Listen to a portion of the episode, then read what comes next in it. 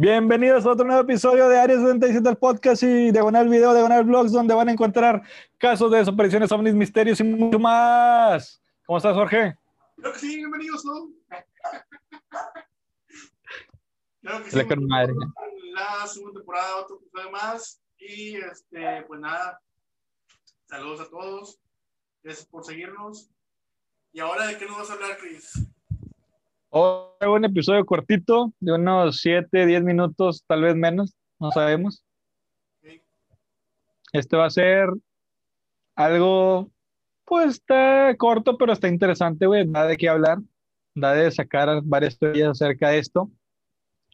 Este- Mientras vas al baño, pero puedes Sí, también. Me estás cocinando una marucha. Son los 7 minutos exactos, güey. Cuatro en que se cose y tres en que se enfría. lo que lava los trastes de la cena. También. También. Sí, sí, entonces, este episodio, este episodio, este caso, güey, sucedió en Francia. Para ser más exactos, el 10 de agosto de 1901, güey. Vamos hasta 1901.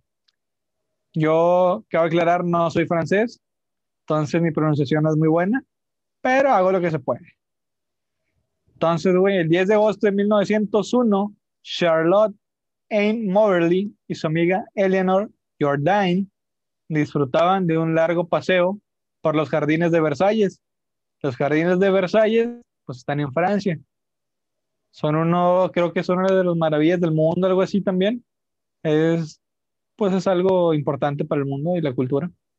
Entonces, tras recorrer con tranquilidad la parte conocida como Petit Trianon, se encontraron que el Gran Trianon estaba cerrado al público. ¿Qué? Sí, no, Pues bueno, güey, este Gran Trianon estaba cerrado al público. como si no, en Francia hubiéramos fracasado bien machín. Ya Chile sí, güey, no. Ni pa' qué. Pues estas llevaban una buena guía, pero se perdieron tratando de encontrar el camino principal que lleva a la salida. Caminando por un camino desconocido, se encontraron una pequeña casa a donde una mujer les hacía señales, así con un- como, como con un grupo de jardineros, oficiales vestidos con extraños uniformes. A las dos les afectó una extraña sensación como de opresión e irrealidad. Siguieron avanzando y tuvieron otro encuentro, esta vez con un hombre con el rostro afectado por la viruela y una mirada cargada de furia. Las dos se alejaron a toda prisa hasta cruzar un puente y alejarse de los jardines, donde una joven dibujaba sobre la hierba, vestida con un traje muy antiguo. Al poco de seguir andando, llegaron al palacio, donde se unieron a otros visitantes y tomaron té.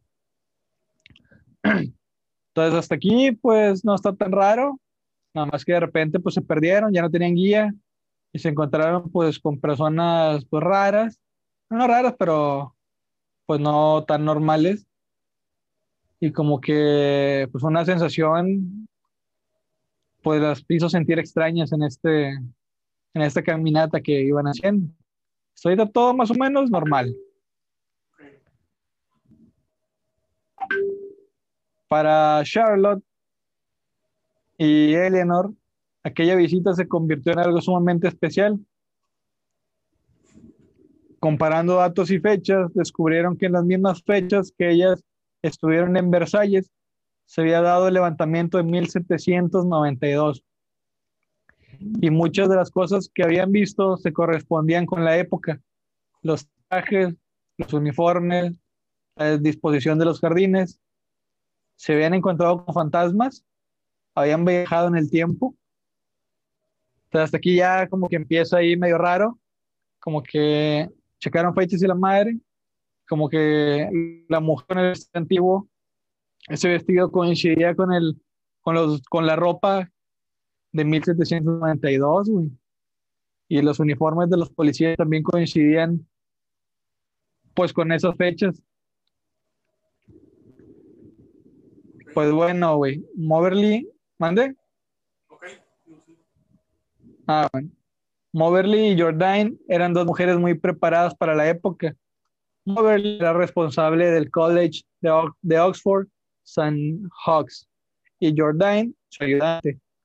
Obsesionadas con este hecho, las dos mujeres publicaron sus experiencias bajo el, seudónimo, bueno, bajo seudónimo en 1911. Que Moberly afirmara que la joven que se había encontrado era María Antonieta, hizo el libro muy popular. Hasta 1931 se reveló la identidad de los autores del libro. Entonces, digo, estas, estas dos chavas escribieron su libro, pero bajo pues, anonimato, por así decirlo, bajo seudónimo con otro nombre. Esto fue en 1911. Y en 1931 se reveló que fueron hechos estos dos, que el libro fue escrito por estas dos mujeres. Y hasta la fecha fue cuando empezaron a cuestionar el libro, güey nada más por ser simples mujeres, pero antes, no, antes fue muy popular y mucha gente creía en el, en el caso. Entonces lo que no se sabe es qué fue lo que pasó, güey. Si hubieron fantasmas o si de algún, de algún modo viajaron en el tiempo hacia atrás. Entonces está muy interesante porque te pone a pensar, güey, qué fue lo que pasó si se juntó una realidad alterna con, con nuestra realidad, y de repente chocaron y de repente aparecieron en 1792, está bien cabrón, güey. Sí, esto, esto de los viajes en el tiempo, no soy muy... Pues no, soy, no soy muy creyente de eso. Se me hace muy muy fantasioso. Pero, no sé, güey, digo, sí está muy cabrón, porque sí he visto casos y sí, se, sí lo cuentan como, pues muy real, güey, todo el pedo, entonces, sí como que eso me explota la cabeza, güey, no sé si, o sea, estoy entre sí y no, de repente. Sí, sí, sí. Como yo te digo, también podría ser como con los fantasmas. También explican, bueno, quieren una forma de explicar los fantasmas, güey. Es que hay otra dimensión, otra realidad, güey, donde viven estos, estos fantasmas, o también personas, güey.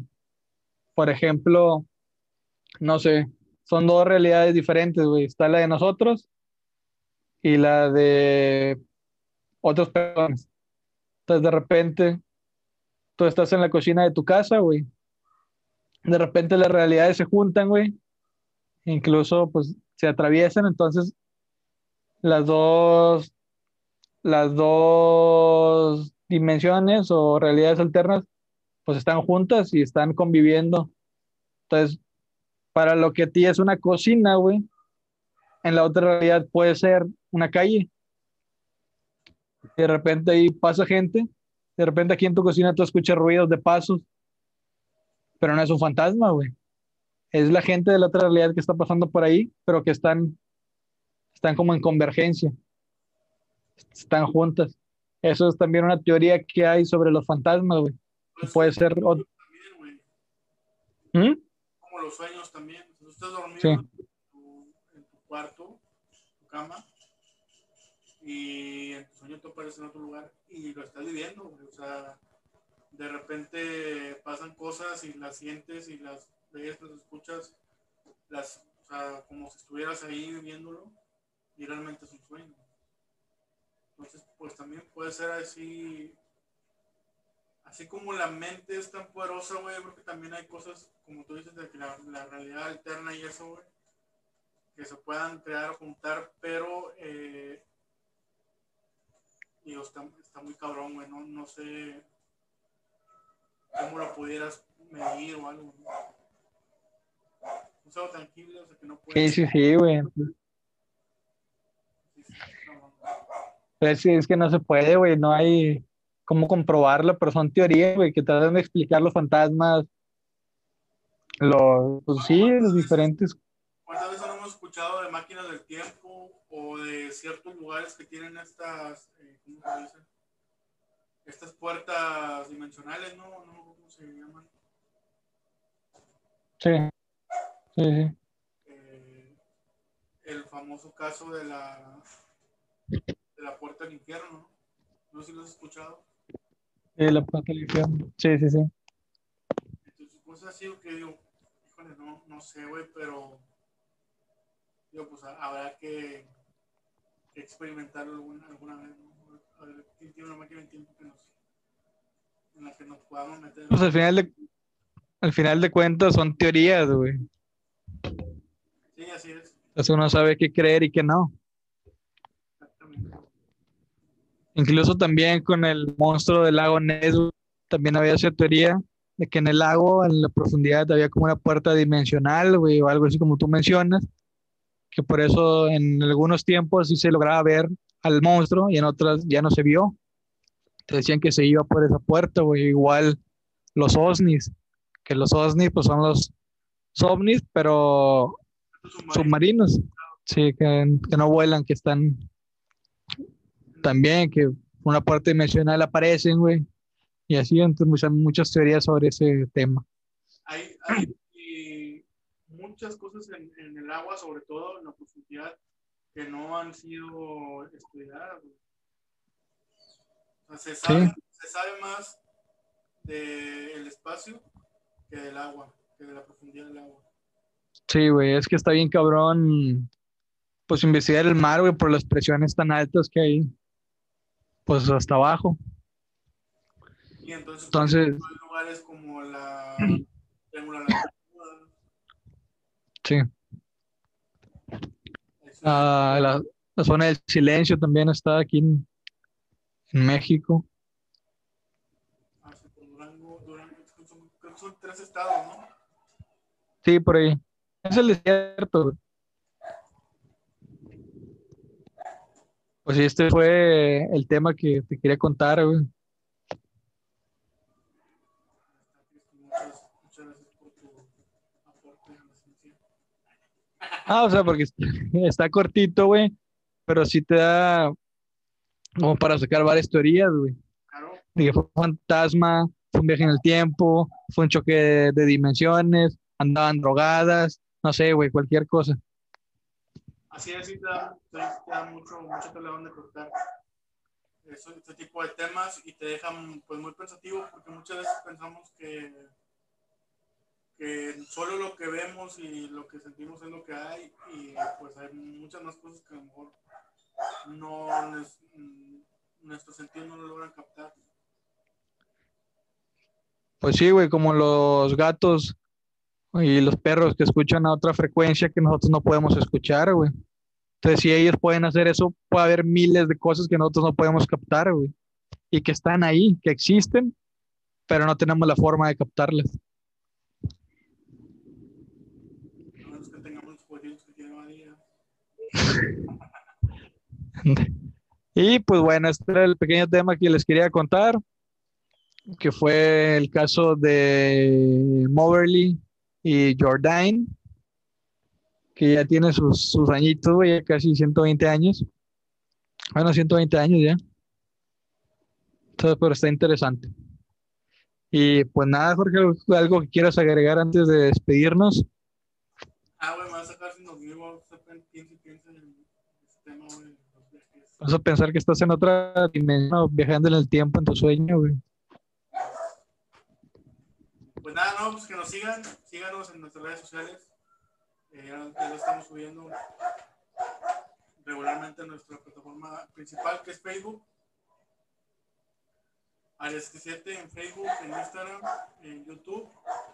Y también nos pueden eh, pues, escuchar en Spotify, en Google Podcast y Apple Podcast Apple Podcast. y Anchor.